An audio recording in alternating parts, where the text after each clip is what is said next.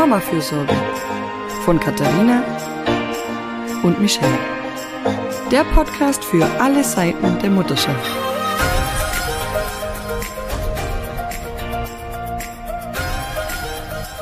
Hallo zu einer neuen Folge des Mama-Fürsorge Podcasts. Wir haben heute zwei Gäste bei uns. Das ist einmal Inke Hummel, die kennt ihr auch schon, wenn ihr uns regelmäßig hört. Sie ist Pädagogin und Familienberaterin und Spiegel-Bestseller-Autorin mittlerweile, lebt mit ihrer Familie in Bonn und ist, das wird heute noch wichtig, selbst ein Kind getrennter Eltern und auch mit vielen anderen Kindern getrennter Eltern vernetzt.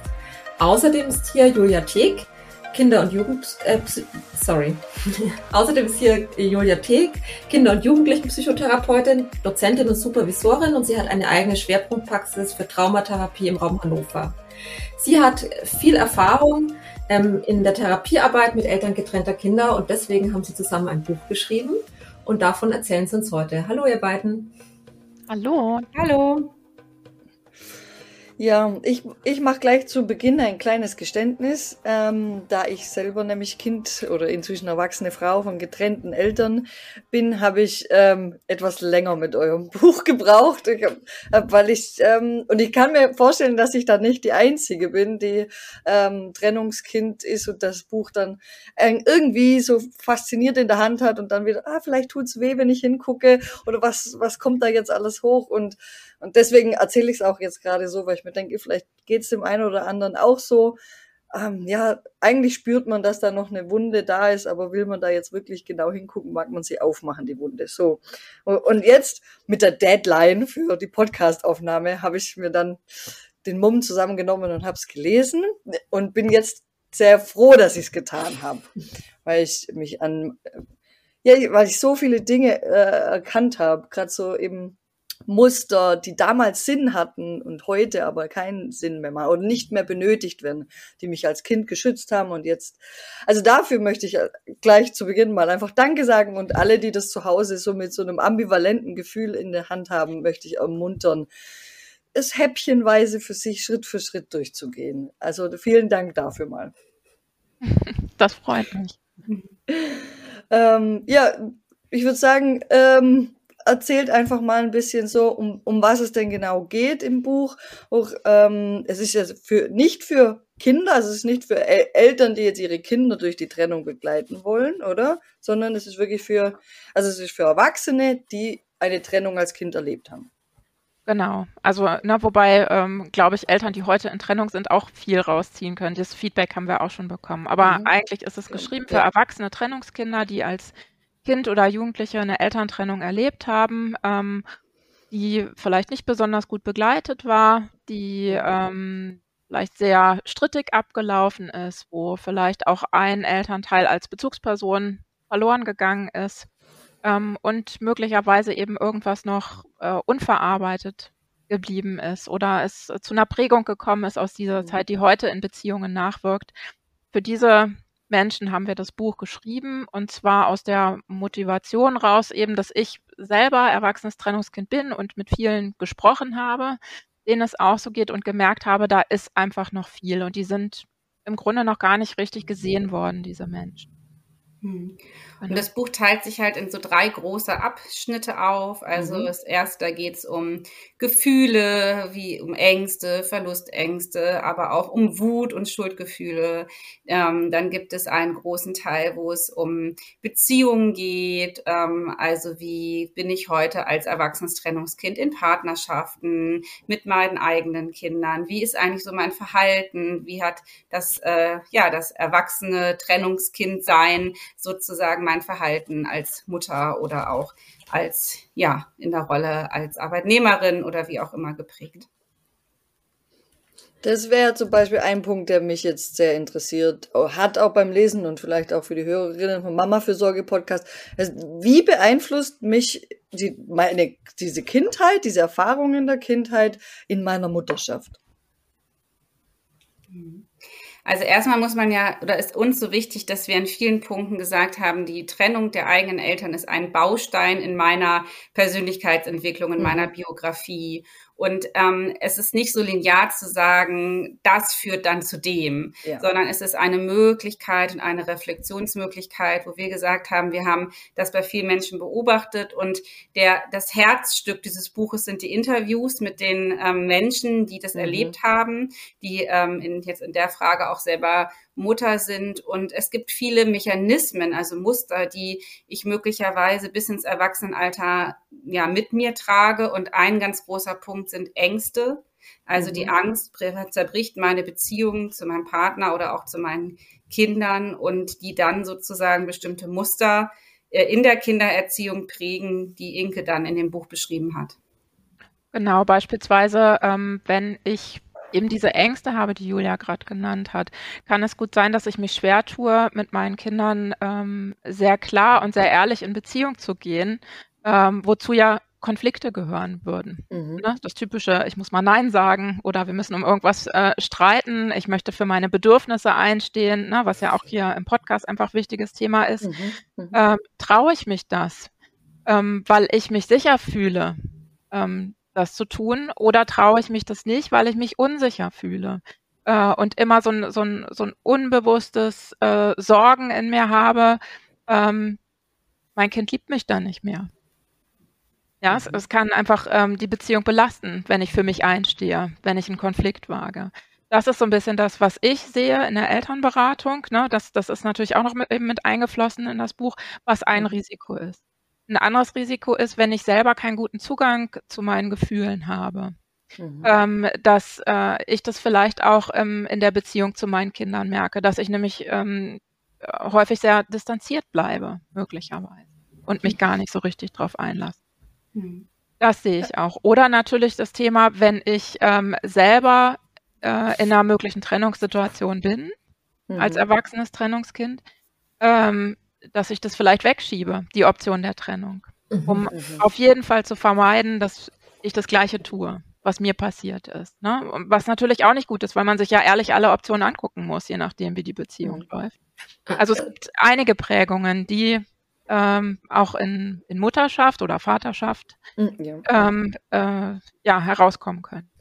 Das ist ja wieder das, oder was wenn man sagt, ich möchte es anders machen als die eigenen Eltern so oft und wenn die sich getrennt haben, also ich bin jetzt, äh, ich bin glücklicherweise, sage ich jetzt in dem Fall, kein Trennungskind, ich habe da einfach Glück gehabt, ähm, aber oft will man es ja genau anders machen ich, und ich kenne das schon auch aus dem Umfeld, dass man dann sagt, ja, die haben es nicht hingekriegt, wir müssen es jetzt hinkriegen und das ist ja in, in einer Phase, wo es schwierig in der Partnerschaft ist, nicht immer die beste Lösung tatsächlich. Ne?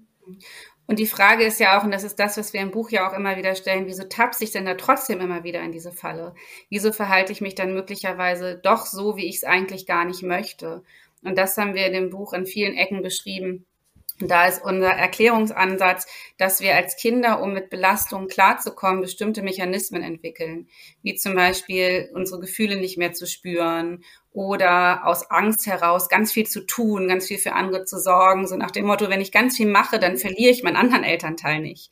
Mhm. Und wenn ich das dann nicht bearbeite, kann es sein, dass diese Muster auch über, überdauern und ins, bis ins Erwachsenenalter hineindauern. Und dann nehme ich mir das zwar immer vor, dass das alles ganz anders werden soll, aber ich kriege das irgendwie gar nicht so richtig hin, weil immer, weil mein automatischer Mechanismus halt ein anderer ist. Und deswegen haben wir in dem Buch einfach so viel darüber geschrieben, ähm, dass man überhaupt sich selber erstmal verstehen lernt, was für Muster gibt es eigentlich. Dafür haben ja uns die InterviewpartnerInnen ganz viele ähm, von ihren Geschichten zur Verfügung gestellt, dass man das erstmal entdecken darf. Ach ja, da ähm, habe ich als Kind vielleicht ähm, die Elternrolle übernommen, ähm, weil meine Mutter oder mein Vater ganz äh, hilflos war und gar nicht mehr wusste, wie sie, wie sie oder er ihren Alltag bewältigen soll. Und heute bin ich immer noch in so einer Helferrolle drin, die tut mir aber gar nicht mhm. gut.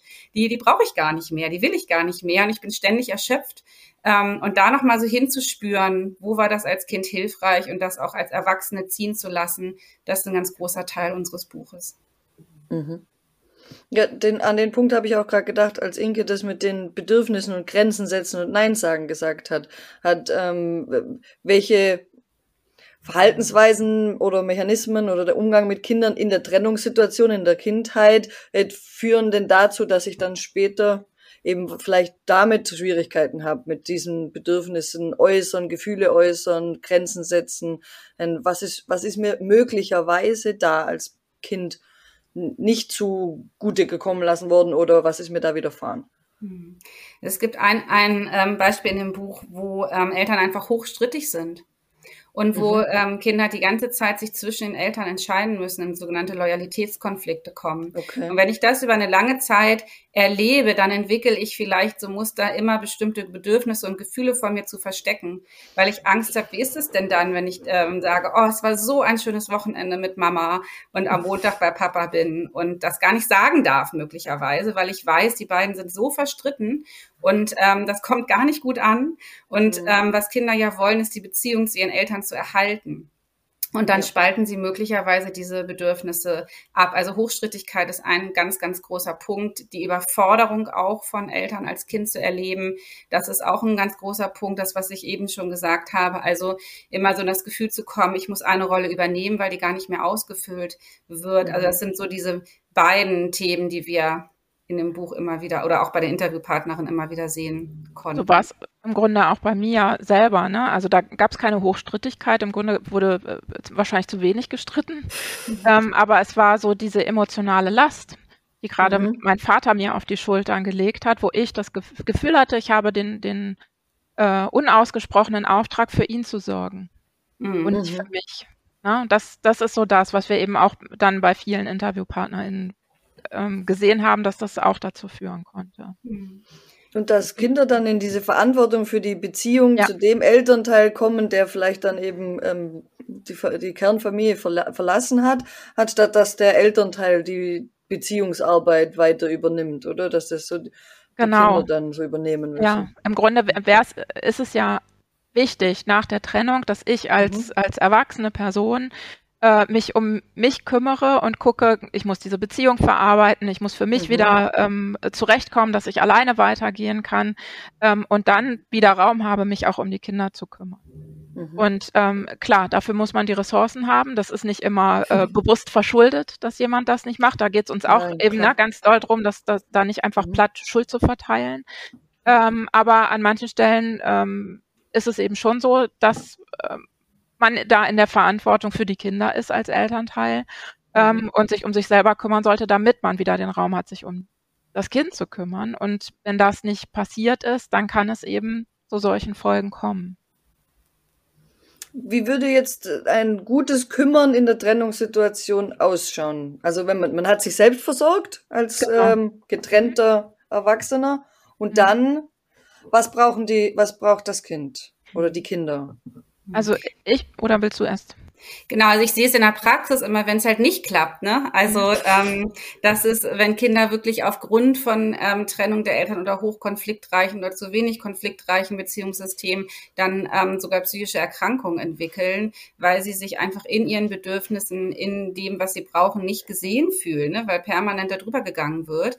Und was ich dann den Familien an der Stelle rate, ist mit den Kindern zu reden, mit denen zu sprechen, zu fühlen, wie geht's dir denn, wenn du von Mama nach Hause kommst? Oder wie geht's dir, wenn du zu Papa fährst? Und das heißt nicht unbedingt, dass man eine Handlung immer irgendwas tun muss, sondern das Wichtige ist, die Kinder zu verstehen und ihnen einen Raum zu geben, über ihre Gefühle zu sprechen und das auch auszuhalten. Also ähm, Kindererziehung oder Beziehung zu Kindern oder überhaupt Beziehung zu Menschen bedeutet auch immer viel aushalten zu können.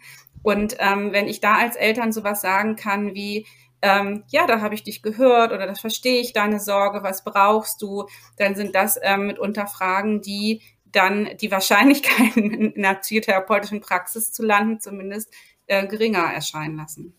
Genau, das mhm. kam auch so ein bisschen ähm, ja auch bei der Arbeit am Buch raus, dass gerade dieser Raum für Gefühle wie Trauer oder Wut häufig nicht gegeben wurde, ne? dass mhm. Kinder das wirklich äußern können.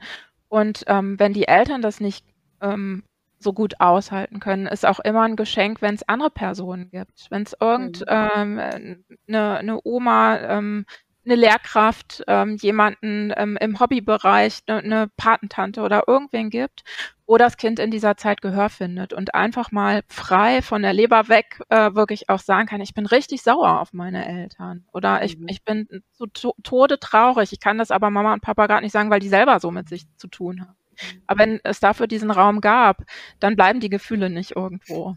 ne? sondern sie, sie können ja langsam in eine Verarbeitung kommen. Das ist so der wichtige Punkt. Und der andere ist natürlich ganz weg von der Trennung, dass Kinder ja immer in irgendeiner Lebensphase stecken, wo sie unsere Begleitung brauchen. Und wenn ich mhm. total mit mir selber und meiner Trennung zugange bin und kann mein pubertäres Kind nicht so begleiten, wie es das braucht, dann kann natürlich auch das einfach fehlen. Mhm. Und was man dazu ja auch noch sagen muss, ist, dass Kinder auch ganz viel eigene Abwehrkräfte haben, um mit Konflikten und Schwierigkeiten klarzukommen. Also es ist nicht so, auch wenn ich das jetzt mal ein paar Wochen als Elternteil nicht schaffe, dass Kinder sofort erkranken oder das Muster sich verfestigt, sondern die Dauerhaftigkeit und die, die Grundstimmung, das ist so das, was ich so bei den Kindern merke, das ist das Entscheidende. Also wenn ich als, als Eltern ähm, ein paar Wochen oder so einfach gar nicht gut auf die Kinder gucken kann, aber hinterher äh, trösten kann, Zuspruch geben kann und auch für diese Phase nochmal einen Raum lasse, zu sagen, ja, das war für uns alle wirklich so schwer und ich hätte das so gern anders gemacht und deine Gefühle waren richtig, du hast das richtig wahrgenommen, dann ist das auch schon mal ein großer Unterschied zu Eltern, die an der Stelle auch die, ähm, die Wut der Kinder auf die Eltern abspalten und sagen, ach, das war doch damals alles gar nicht so schlimm und den Kindern so die Gefühle absprechen. Ähm, also man kann auch schwierige Phasen, wo man nicht gut für die Kinder da war, gut miteinander bewältigen, wenn man sie einsieht und dem Raum gibt.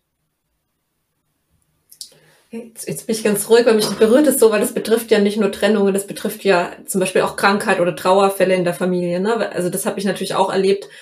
Wenn das dann aber ganz totgeschwiegen wird, dass es da wochenlang schlimm war, dann ist es was, was, also das, sowas schleppe ich dann schon auch noch mit mir rum, ne? Und ähm, ich kann mir vorstellen, dass eine Trennung wahrscheinlich ähnlich, also auch eine Art Trauer dann, die da verarbeitet werden muss. Mhm.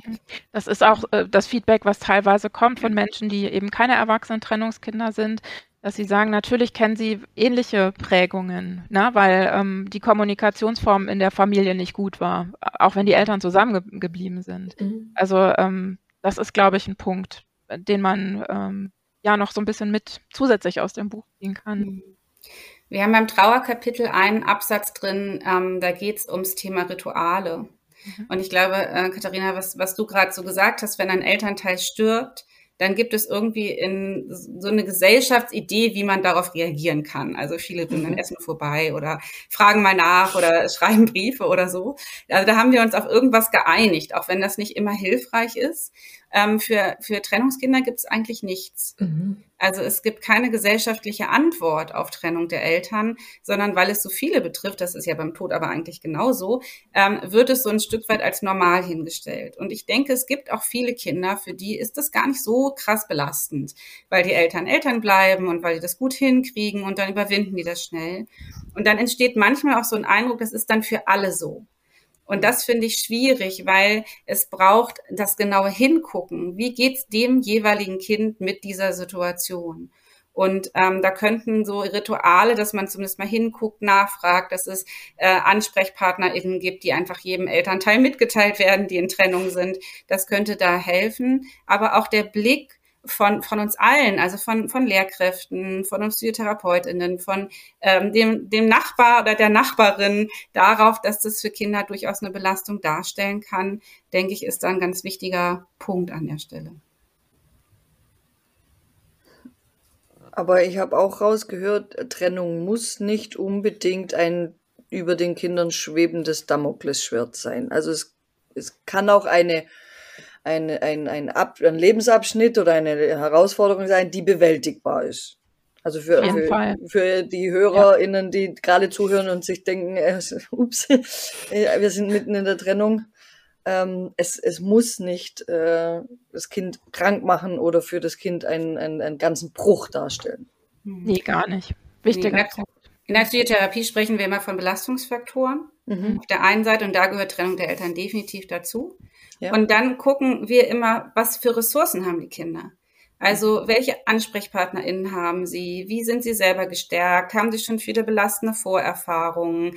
Also ähm, gibt es irgendwie ein tolles Helfernetzwerk, wo die Kinder hin können? Also die Ressourcen und natürlich auch die Vorerfahrungen spielen eine entscheidende Rolle, wie Kinder Trennung verarbeiten. Und man kann schon sagen, dass, ähm, also das ist so das, was ich auch aus dem Buch und aus den vielen Interviews mitnehme, ist, dass, dass, dass die Trennung der Eltern für die Kinder häufig wie so ein Brennglas war auf die vorhandenen Beziehungen.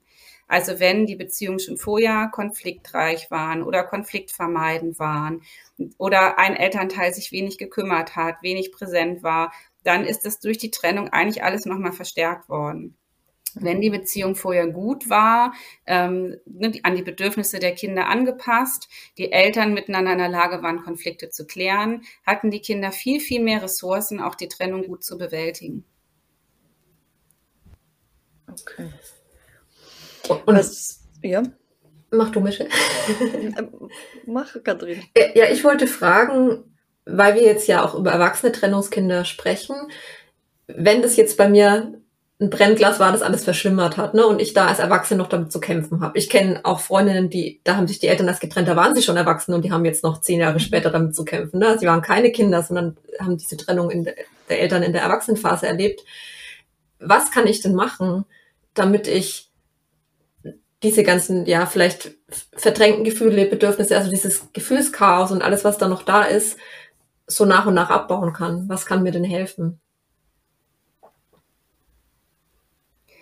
Ja, wir haben sehr unterschiedliche Ideen dazu entwickelt. Auch das ist natürlich super individuell, was uns Menschen helfen kann.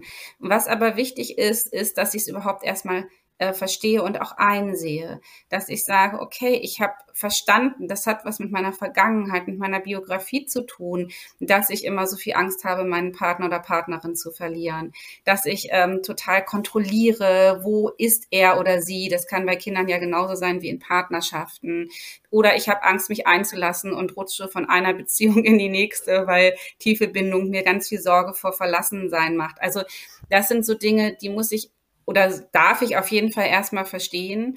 Und dann geht es natürlich darum, möchte ich die loslassen? Es gibt ja auch durchaus Menschen, die sagen, also meine Verlustängste, die möchte ich noch ein bisschen behalten, weil ähm, die, die helfen mir gerade noch mal wirklich zu gucken, ist die Partnerperson für mich die richtige? Und wenn ich mich dann aber entscheide, und ich denke, das ist so der wichtige Punkt, ich kann als Erwachsene entscheiden, was ich als Kind nicht konnte, will ich das so behalten oder nicht? Dann gibt es natürlich verschiedene Wege. Ein Weg ist, sich in beraterische oder psychotherapeutische Hilfe zu begeben. Eine andere ist aber auch ähm, die Übung aus unserem Buch nochmal zu lesen und zu gucken, was kann ich da vielleicht auch schon für mich bearbeiten und loslassen, Gespräche zu führen, ganz viel zu reden. Das, was ja oft äh, nicht der Mechanismus als Kind war, darüber zu reden, ist dann das, was möglicherweise als Erwachsener auch sehr helfen kann, sich mit anderen zusammenzuschließen, sei es in Selbsthilfegruppen oder mit in Freundschaften, in Partnerschaften und das Thema einfach ähm, nicht mehr so als, naja, war mal früher und gucke ich nicht mehr an, sondern als Teil des Lebens zu begreifen. Also mir ist auch wichtig, vielleicht äh, kannst du, Michelle, da auch gleich nochmal was zu sagen. Wir haben im Buch eben ähm, sehr viel drin, was die LeserInnen nicht alleine lässt, ähm, sondern wo sie wirklich für sich gucken können, möchte ich da dran arbeiten oder nicht? Und wenn ja, ähm, gibt es Ideen dazu, ganz viele im Buch, was man tun kann und ähm, wo aber also wir uns bemüht haben, sehr feinfühlig zu sein, damit jeder sich rausnehmen kann, was er braucht oder auch sagen kann, nee, hier gerade nicht ne, an mhm. dieser Stelle. Ist dir das beim Lesen so gegangen? Ja, ja, tatsächlich, das habe ich auch manchmal echt gut gefunden. Dann war da so ein Impuls und dann stand aber ganz klar drin, so kannst du jetzt machen, kannst du später machen. Und, und bin ich dann manchmal auch wirklich, weil ich vielleicht gerade nicht die Muße dazu hatte, da jetzt tiefer reinzugucken, und habe ich dann, ja, okay, passt, ich lese mal weiter. Ich komme darauf zurück, wenn ich mich da, danach fühle. Und ähm, manchmal kam es mir auch, ich weiß nicht, ob das Absicht war, aber manchmal kam es mir dann auch so zweigeteilt vor. Also da, dann kurz aufeinander äh, kamen dann so Impulse, die sich aufeinander bezogen haben, wo ich dann dachte, okay, wenn ich den einen jetzt vertiefen möchte, kann ich das noch machen, aber ich mhm. kann auch mal mit dem weiterarbeiten, was ich jetzt gerade so gespürt habe. Hab, also da, deswegen ist es mir mit dem Lesen dann auch wirklich ganz gut, also gut gegangen eigentlich, ähm, weil ihr das so gemacht habt, dass man selber schauen kann, wie tief gehe ich jetzt und eben auch das, was Julia gerade gesagt hat, äh, ist dieses Muster, das ich entwickelt habe, mir gerade vielleicht sogar noch dienlich jetzt im Moment? Lasse ich es noch ähm, und verändere es nicht? Oder ist es ein Muster, das damals dienlich war und jetzt schädlich und sollte ich es vielleicht deswegen, also leide ich unter dem Muster jetzt und möchte es deswegen ändern? Und das hat mir so ein Gefühl von, ja, ähm, eigentlich das falsche Wort, aber ich finde gerade kein anderes, so ein bisschen von Kontrolle über diesen Prozess gegeben. Mhm. So, er ist mir nicht so übergestülpt worden, auch sprachlich nicht. Deswegen konnte ich es sehr gut nehmen. Ja, ich denke, das ist ja auch wichtig, weil damals hatte ich möglicherweise keine Kontrolle über das, was mir passiert ist. Mhm. Und ähm, heute ja. habe ich sie eigentlich und manchmal fühlt sich das nicht so an. Ähm, aber deswegen war uns das in dem, in dem Buch auch wirklich wichtig. Und auch sowas, was manchmal so auch in der Literatur so als negativ, also wie wird man seine Ängste los? Wie wird man seinen inneren Kritiker los? Wie wird man alles so los?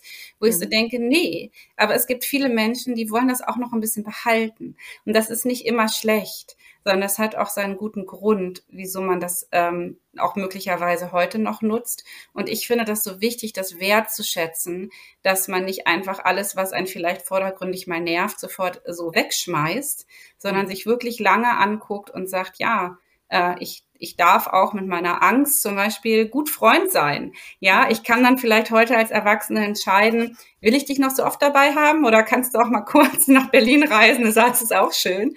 Aber ähm, ich kann mich halt entscheiden, aber ich muss das nicht alles so wegschmeißen, weil ich glaube, dass das was ist, was Menschen sehr viel Angst macht, wenn sie sofort so die Idee kriegen von, okay, das ist nicht hilfreich, also kriege ich ganz viele mhm. Lösungsvorschläge, wie ich es wegkriege. Und das war uns ein großes Anliegen, dass ja, einfach den guten Grund des Problems auch wertzuschätzen.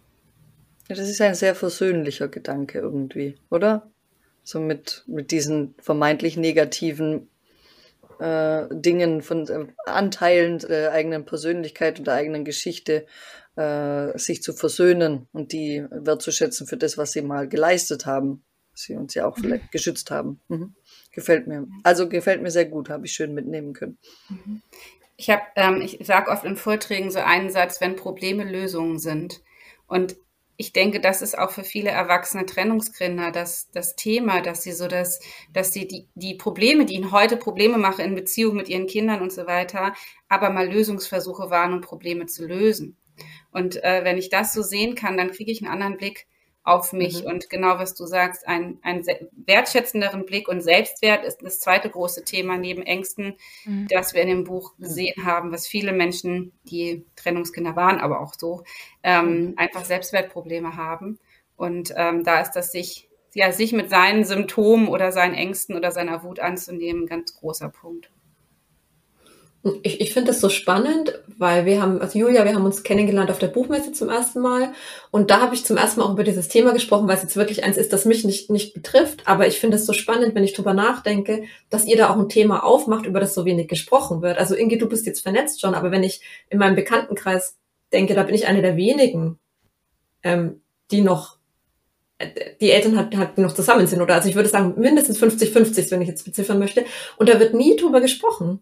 Mhm. Ich, ich habe noch nie mit meinen erwachsenen Freundinnen darüber gesprochen, wie das eigentlich war und wie das so ist. Und das, also, was du sagst, man muss ja erstmal verstehen, wo kommt es her und was macht es mit mir und was macht es heute noch mit mir. Ne? Und deswegen finde ich das so wertvoll, dass da mal ein Thema überhaupt aufgemacht wird, weil sonst ja jeder allein in seinem stimm, stimm, äh, stillen Kämmerlein denkt, hm, wieso belastet mich das noch so oder wo kommt denn das alles her? Das finde ich gerade so schön zu sehen, dass da jetzt ein Dialog aufgemacht wird. Mhm finde ich auch einen wichtigen Punkt, weil es wirklich, wenn ich den ja aufgemacht habe, auf Twitter zum Beispiel, mhm. dann ähm, war immer so ein Zuspruch und so ein endlich, ne, sieht das mal jemand. Und ähm, das finde ich eben für dieses Thema so wichtig. Und da, da, steckt natürlich noch mehr hinter aus meiner Arbeit raus, dass, dass mir immer so wichtig ist, die Kinder überhaupt zu sehen. Ne? Weil die Fragen wäre grundsätzlich zu wenig an ganz vielen Stellen. Und ähm, ja, wenn es eben dann, wenn sie schon erwachsen werden mussten, ähm, ist es trotzdem noch äh, genug Zeit, sie endlich zu sehen. Hm. Ja. Ich denke, Katharina, das, was du sagst, ist ein ganz, ganz wesentlicher Punkt bei vielen psychischen Themen äh, oder psychosozialen Themen. Ähm, wenn ich eine, äh, wenn ich Knieschmerzen oder Rückenschmerzen habe, ist total klar, dann sage ich, ich habe Rückenschmerzen, das sage ich auch so ganz offen oder Knieproblem oder was auch immer. Ja, und ja. dann ähm, sagt, dann ist einfach total klar, was man tut. Man geht zum Orthopäden oder man geht zum Physiotherapeuten oder so. Und bei psychischen Themen ist das einfach noch nicht so. Mhm. Also es gibt auch eine sehr krasse Ungleichbehandlung, was psychische Probleme angeht und was somatische Probleme angeht, ähm, weil es einfach auch viel weniger Versorgungsleistung gibt Also bei mir wartet man mittlerweile fast ein Jahr auf einen Therapieplatz. Ja, und das ist bei akuten Problemen wirklich ein, ja, das geht eigentlich gar nicht, ja.